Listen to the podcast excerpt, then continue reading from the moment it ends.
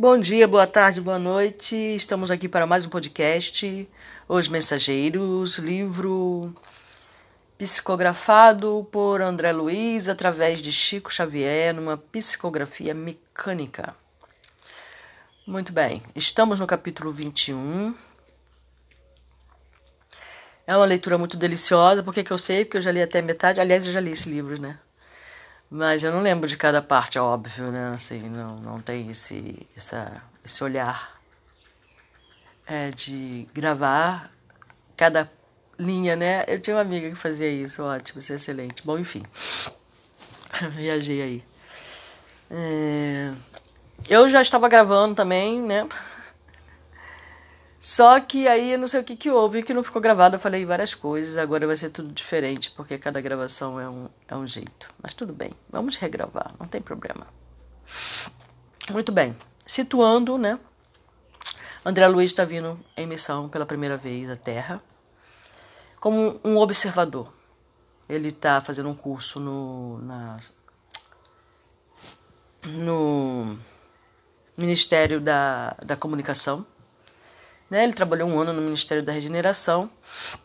Veio para a Terra pela primeira vez, teve uma semana de descanso. Veio para a Terra entre aspas, né? Porque nosso nosso lar está dentro da Terra, tudo está dentro, tá tudo dentro da Terra. Só que para outra dimensão, né? Ele veio pra, passou para essa dimensão de, de cá, né? Das formas. E ele é, veio para visitar sua família, ficou uma semana e agora ele está vindo de novo, mas só para é, cumprir uma missão. Mas ele ainda não chegou na Terra, tá? Ele está ainda no viajando. Ele deu uma parada num lugar chamado Campo da Paz, que ele chamou de Castelo, cujo diretor é o Alfredo, né? Esse Alfredo, ele ele é quem dirige esse esse local em que André Luiz chamou de castelo. E ele ainda. E aí nós vamos ler agora o capítulo 21, que é chamado de. que ele colocou o título de Espíritos Dementados. Tá? Então vamos ver o que, que vem a ser espíritos dementados. Esse título me lembra Dementadores, né? Quem assistiu aí Harry Potter ou leu Os Dementadores. Lembra que vinham buscar os espíritos malvados para aprisionar. Ele tirava, ele sugava a energia, o espírito das pessoas, né? Da forma em que ela se encontrava. Vamos lá então. Inúmeros servidores acompanhavam-nos ao serviço.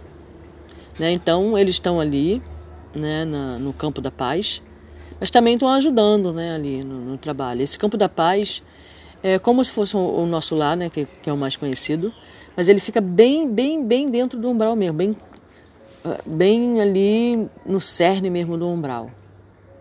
Tá? Mas é no, no, quem quiser saber um pouquinho mais sobre esse campo da paz, ouve o podcast anterior movimentavam carregadores sem conta. Conduziam grandes botijas d'água, caldeirões de sopa, vasos de substância medicamentosa, em galiotas diversas. Mais alguns passos e notei que centenas de entidades se reuniam em vastos albergues. Olhos vagueantes e rostos sombrios, parecendo uma assembleia de loucos em manicômio de amplas proporções. Né? Assim, é, é a espiritualidade, quando chega, nos vê mais ou menos assim, né? Que nós todos somos assim, meio que olhos vagueantes, rostos sombrios. somos considerados pessoas normais, digamos assim. É, não existe mais esse. As pessoas hoje em dia, né, politicamente correto, falando, não pode ser chamada mais de loucas e nem falar em manicômio, né? A gente é muito doido. né? Hoje em dia, né? Mas vamos lá. Ele escreveu isso em 1944, né? Então era chamado de manicômio e era chamado de loucos. Tá bom? Não de casa de repouso e pessoas desequilibradas só. Vamos lá. Alfredo aconselhou umas tantas providências de serviço à maioria dos técnicos do sopro curativo. Bom, anteriormente, no podcast anterior, inclusive o título é O Sopro. Se você quiser saber o que é um sopro curativo, escuta esse podcast anterior. Os quais se desviaram de nós, rumo às edificações situadas em zona diferente. Gentilmente nos explicava que os benfeitores do, entre a aspa, campo da paz, localizavam ali grande número de espíritos enfermos, mais desequilibrados que propriamente perversos. Isso é bastante interessante, né? Mais desequilibrados que propriamente perversos. Nós aqui costumamos chamar as pessoas de perversas, né? Nesse, nesse mundo de formas, né? Nessa dimensão.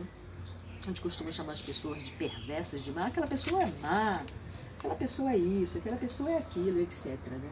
Mas na realidade, a maioria de nós não somos perversos, somos desequilibrados. Aí nesse desequilíbrio falamos coisas que não devíamos, fazemos coisas que não, não é legal, que faz mal a outra pessoa. E, por tabela, mal a nós mesmos, né? Quando você faz um mal a outra pessoa, por tabela, você está fazendo inclusive mais mal a si mesmo do que a outra pessoa. Então esse desequilíbrio traz grandes consequências para o nosso desenvolvimento espiritual, para a nossa iluminação.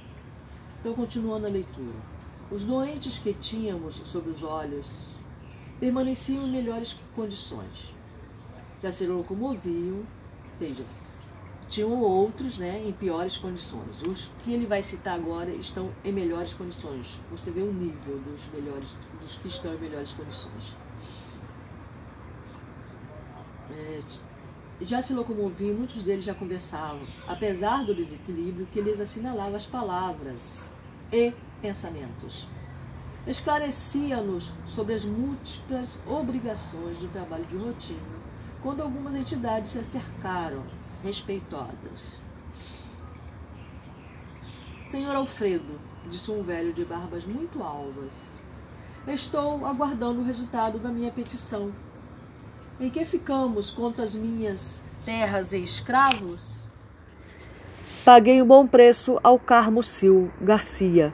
Sabe o senhor que venho sendo perseguido durante muitos anos e não posso perder mais tempo.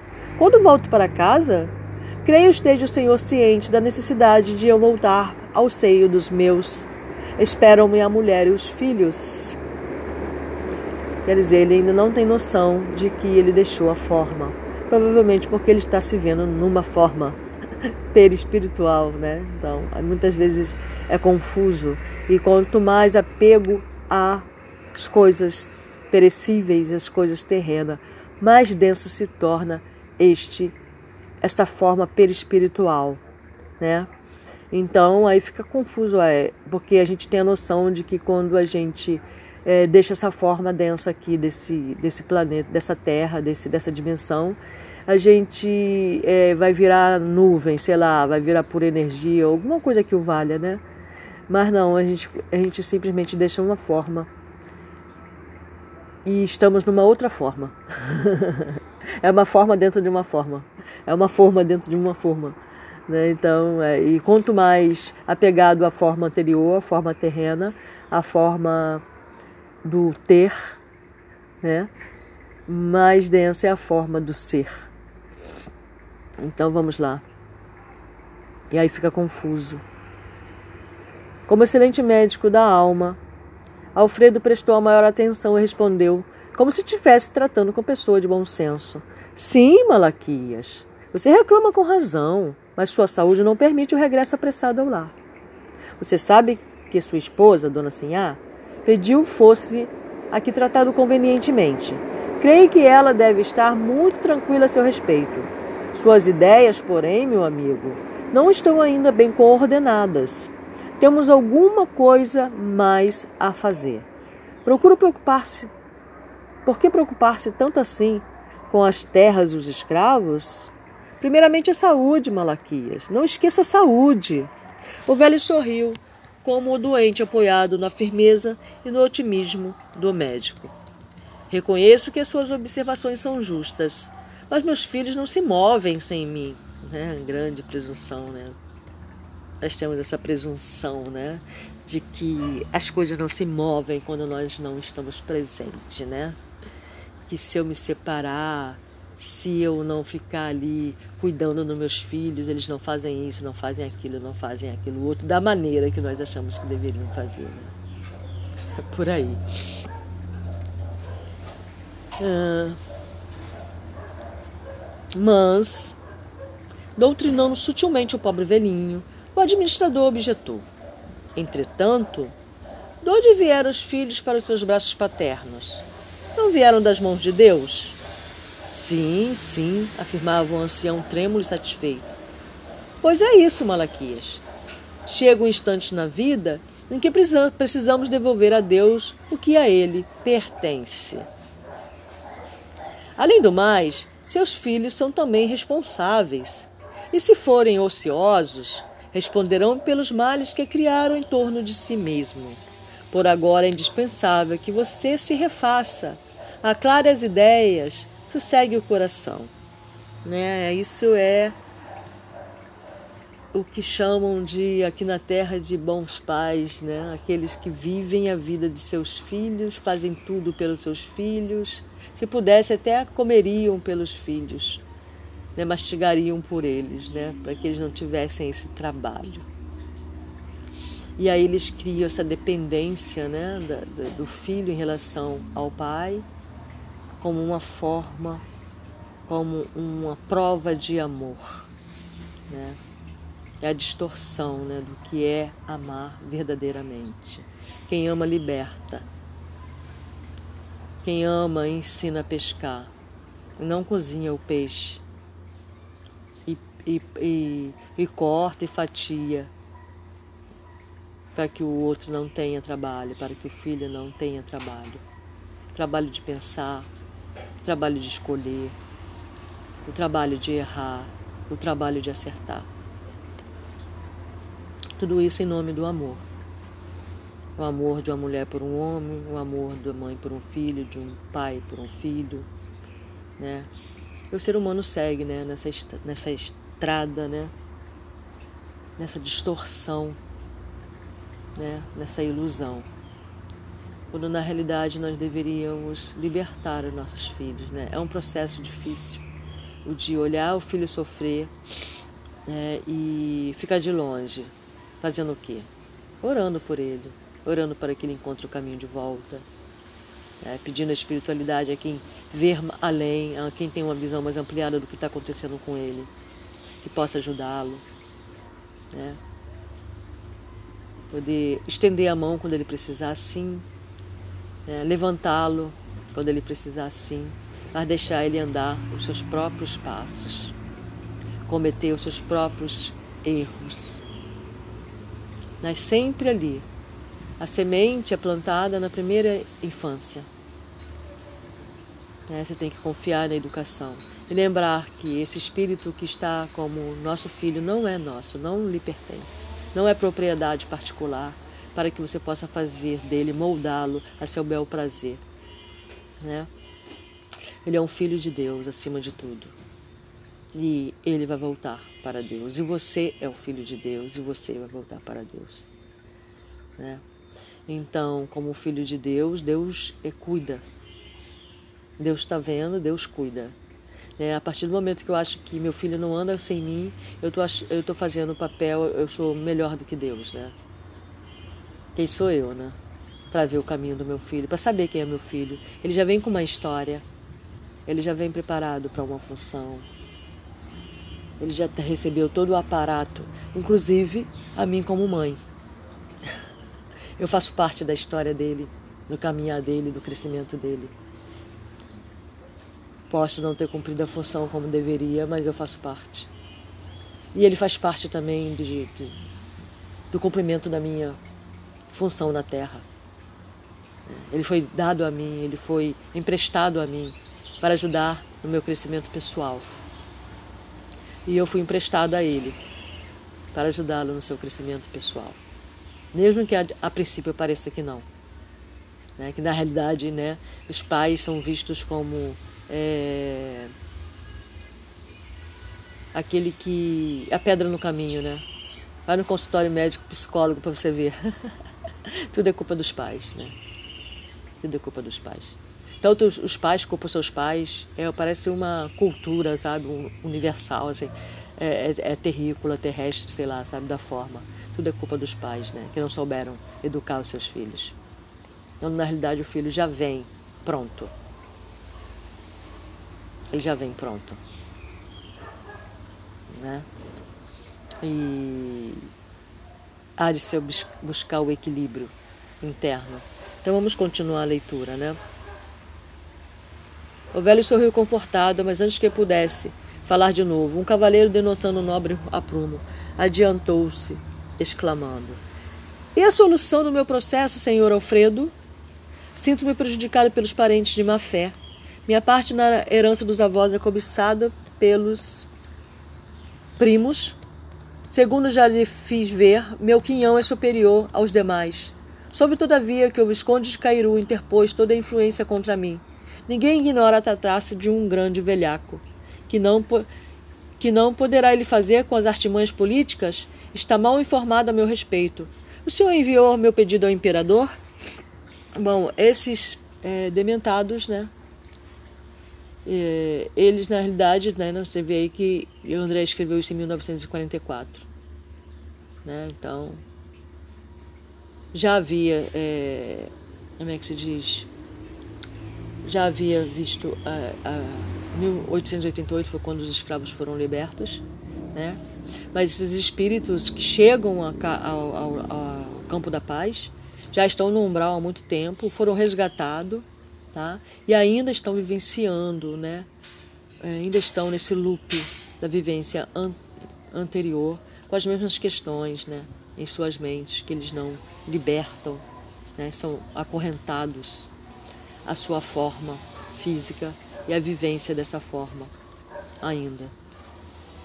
Provavelmente já estão desencarnados aí há muitos anos. É só quando isso chegou até nós foi em 1944. Você vê, né? Quantos anos esses espíritos não estão vivendo essa essa ilusão ainda, contados da Terra, né? Daqui da onde nós estamos. Então, continuando. Já expedi a mensagem, esclareceu Alfredo com carinho fraternal. O imperador certamente levará em conta a solicitação. Entretanto, a demora é muito grande, falou o cavaleiro, impaciente, como se estivesse diante de insubordinado vulgar. Mas, meu caro Aristarco, respondeu o administrador muito calmo, acredito que você está sendo experimentado para conhecer a grandeza da herança divina. Que vale os patrimônios terrestres ante os patrimônios imperecíveis? Não pense no que tem perdido. Medite nos bens sublimes que poderá alcançar diante da vida eterna. Esqueça os primos ambiciosos e o visconde que não o compreendeu. Terão eles de deixar quanto possuem no campo transitório, a fim de prestarem contas à divindade. Nunca pensou nisto? Aristarco pareceu perder, por momentos, a inquietação. Sorriu francamente e respondeu: É verdade. Os tratantes morrerão. Uma senhora mostrando-se aflita. Pôs-se à frente e interpelou. Engraçado, né? Que esse, os tratantes morrerão, né? É, a gente é, fala sobre é, a aplicação da lei, né? Como um castigo, né? Ah, mas ele vai receber o karma dele de volta. né? Nós, nós vemos assim o karma né? como, como um, um, um castigo, né? quando na realidade ele vai receber o que ele está plantando, mas não como um castigo, como um aprendizado, né? como uma aplicação da lei. Né? Você quebrou a lei, então você desestabilizou o sistema. Se você desestabilizou o sistema, você vai ter que reequilibrar aquilo que você desequilibrou. É só isso não é castigo, não é uma vingança, é o amor. O karma é a prova do amor de Deus. Porque é através do karma que você é restituído ao equilíbrio. Através da lei do karma é que você é, alcança a iluminação. Está sendo lhe dada a oportunidade de crescer, de iluminar-se, ao ser aplicada a lei do karma. A lei do karma é a lei do amor. Não é a lei da vingança de Deus, não é a lei da ira de Deus, sabe? Nada disso. É a lei do amor. Se você analisar bem, um pouquinho, com carinho, sobre esse tema, você vai ver que é a maior prova de amor de Deus para conosco. Né? Então vamos lá. Senhor Alfredo, peço-lhe que não me retenha aqui. Meu marido é nosso próprio adversário. Prometeu por perseguir as filhas. O nosso aí que ela está falando é ela e as filhas, né? Então logo me ausentasse de casa. Aqui permanecendo, estou certa de que ele nos dissipará os bens, desmoralizar-nos-á o nome. Por favor, autorize o meu regresso. O coração me diz que as filhinhas estão desesperadas. Convenço-me cada vez mais de que a minha moléstia teve origem nesse, neste estado de coisas. Já sei, minha irmã, respondeu o nosso amigo com a mesma solicitude. No entanto, que adiantaria regressar tão fortemente atormentada? Não será melhor curar-se, tranquilizar o espírito para ajudar as filhinhas com eficiência? Mas nem sequer sei onde estou, reclamou a pobre senhora, torcendo as mãos. Creio me tenham trazido ao fim do mundo para tratamento de uma simples perda de sentidos. Todavia, ninguém a maltrata, disse o interlocutor, bondosamente. O seu caso não é tão simples como parece. Tenha calma. Os laços consanguíneos são edificantes, mas acima deles vibra a família universal. Há criaturas suportando fardos muito mais pesados que o seu. Aprenda quanto esteja em suas possibilidades a desfazer-se de aquisições passageiras para ganhar os eternos bens. Aprenda a desfazer-se de aquisições passageiras para ganhar os eternos bens. Bom, ter coisas bonitas, legal. Tem uma casa bonita, confortável, ter um carro para se locomover, ter condições de pagar um Uber para lá e para cá, adquirir aqueles instrumentos mágicos, digamos assim, né? Instrumentos de poder que você tanto deseja também é bom, é legal, né? Para colocar no seu altar ali, né? Ter roupa bonita também é legal, mas nunca se esquecendo que isso são só coisas. Que isso tem início, meio e fim, que isso vai ficar, que isso vai virar pó. E quando você for, a maioria dessas coisas que não tem nada a ver com a sua família, com seus filhos, vai ser jogada no lixo. Como lixo. Vai ser tratado como lixo, vai ser, sabe, aquele curipe que você ama, sabe, aquela, aquela imagem daquele, daquela Nossa Senhora, aquele quadro que você tem de Jesus, sabe? Vai parar num canto quando você se for. Aquilo que você ficava ali ajoelhada rezando no pé daquele santo, sabe aquele santinho?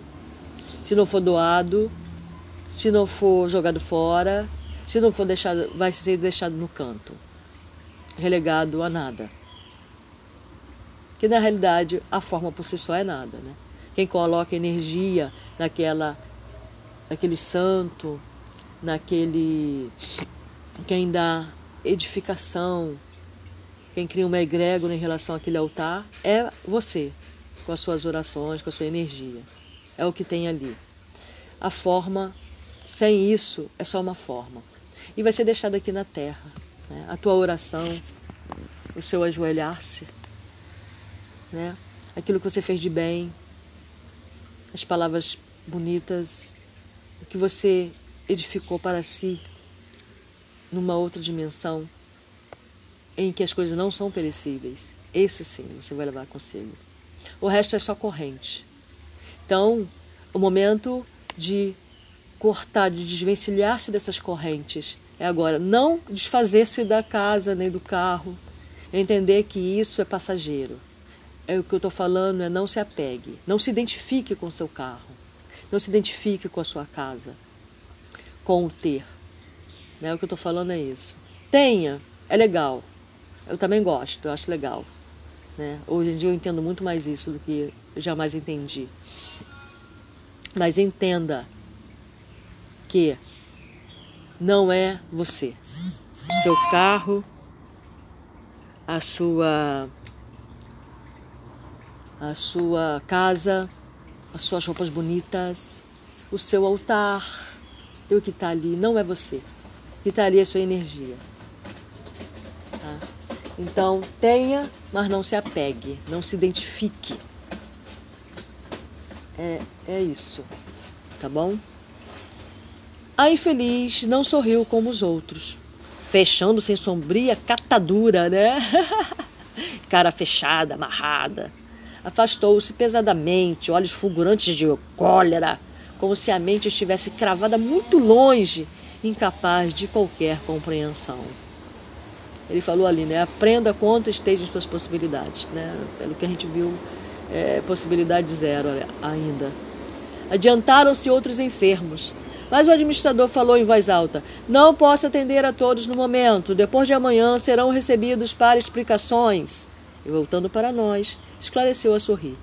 No círculo carnal, seriam todos absolutamente politicamente corretos. É isso, normais. No entanto, aqui são verdadeiros loucos, são verdadeiros dementados, né? desequilibrados. São desencarnados que por muito tempo se agarraram aos problemas inferiores e pelo jeito ainda estão agarrados, né? Reclamam providências, sem falar no ensejo de iluminação que menosprezaram. Acusam os outros sem relacionarem os próprios enganos, os próprios erros, né? Isso é vero, né? A gente faz isso direto, né? Como eu acabei de falar lá anteriormente, né? A culpa do papai, a culpa da mamãe. É, não sou eu que tenho. Eu tenho como referência meu pai, como minha mãe. Eles não me deram boas referências. Né? Se esquecendo de que você não chega aqui vazio. Você está na forma de um bebê, mas você é um espírito, às vezes muito mais velho que seu pai e sua mãe. Estamos todos aqui como seres aprendizes, em busca de iluminação. Então, meu filho foi colocado na minha vida para me ajudar. Eu fui colocado na vida dele para ajudar. Mesmo que não tenha sido assim como deveria, né? Mas é isso, né? Somos todos irmãos, somos todos uma família. O meu filho, acima de tudo, é meu irmão, filho de Deus. Não é propriedade particular minha para que eu faça dele o que eu bem entenda. Né? Como já ouvi e já falei também, tá? O filho meu, eu faço o que eu quiser. Chegou um determinado momento da minha vida em que eu ouvi essa frase vindo de uma mãe. Trazia grande aperto ao meu coração. Eu ouvi essa frase de uma mãe e trouxe grande aperto no meu coração. Eu falei, nossa, ainda bem que eu já cheguei a essa idade para entender isso. então, então, é,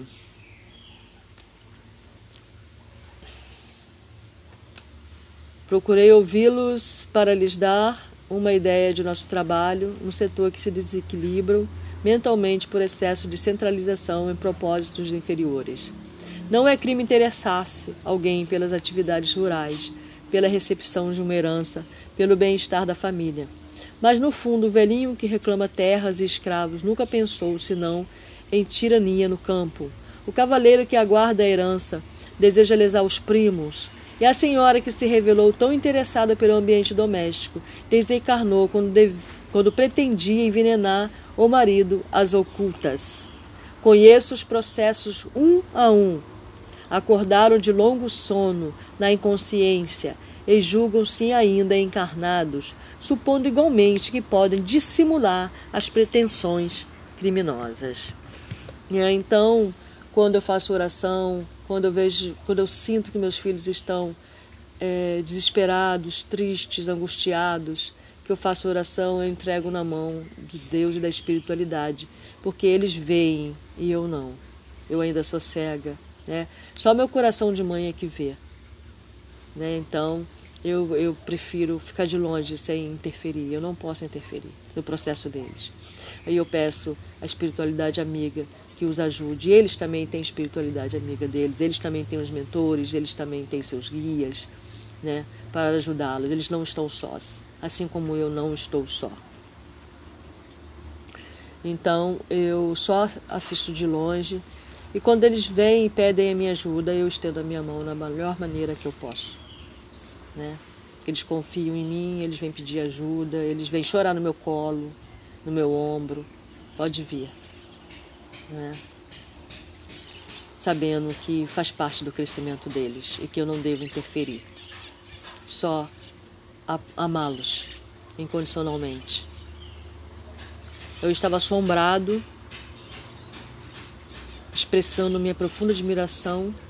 Perguntei: Esses doentes demoram-se aqui? Como alcançaram o posto? Gentil como sempre, Alfredo respondeu: Foram recolhidos em pior estado.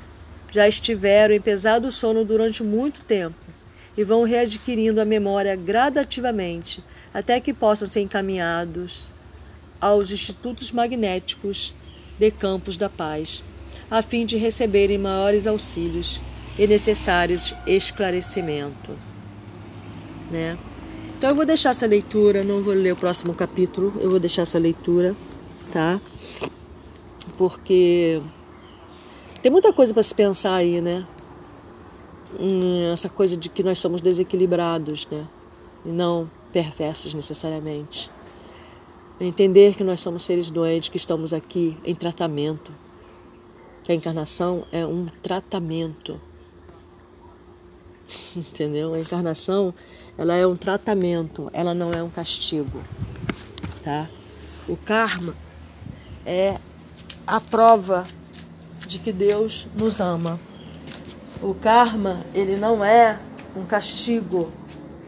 Ele não é uma vingança ele não é um sofrimento, ele é só a prova de que ele, digamos, que é o remédio, muitas vezes amargo, mas necessário, dolorido, mas necessário. Sem ele, nós não prosseguimos. A reencarnação é uma dádiva, é uma graça divina. Sem ela, nós não crescemos, nós não desenvolvemos, não temos como nos curar. Nós estamos aqui na Terra para nos curar do nosso desequilíbrio que causamos durante outras vezes em que tivemos aqui e não conseguimos cumprir a nossa função na forma em que viemos. Não é, falhamos. E aí nós ficamos voltando como numa roda de sansara, indo e vindo até o momento em que nós iremos prosseguir adiante. Não precisaremos voltar mais aqui. Esses espíritos dementados ao qual nós vemos ainda vão passar por um longo processo até obter a graça de poder reencarnar para se reequilibrar.